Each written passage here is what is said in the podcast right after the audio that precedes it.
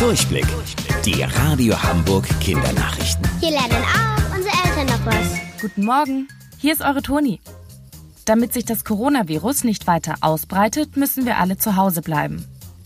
Das heißt, wir können auch unsere Freunde nicht sehen. Damit wir die nicht so sehr vermissen, benutzen Millionen Menschen weltweit Zoom. Das ist eine App, mit der in Gruppen telefoniert werden kann. Sogar mit Video. Obwohl das sehr praktisch ist, gibt es viel Kritik an Zoom. Warum?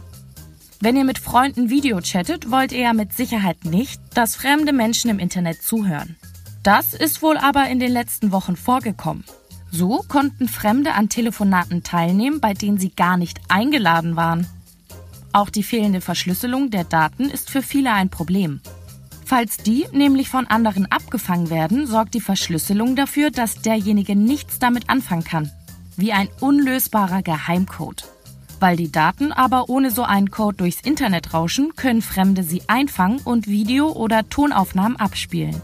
Zoom hat angekündigt, die Sicherheitslücken so bald wie möglich zu schließen. Damit ihr im Netz sicher bleibt, solltet ihr in Videochats nichts Geheimes oder sehr Persönliches erzählen.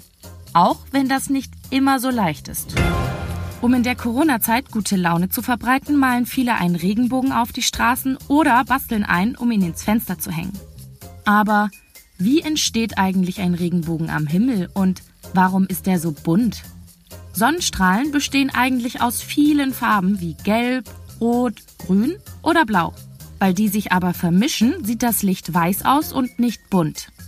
Wenn es aber regnet und gleichzeitig die Sonne scheint, treffen einzelne Lichtstrahlen auf Regentropfen. Die zerteilen dann das Licht in seine einzelnen Farben.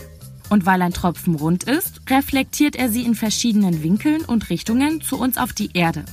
Deswegen sieht der Regenbogen dann auch rund aus. Wusstet ihr eigentlich schon?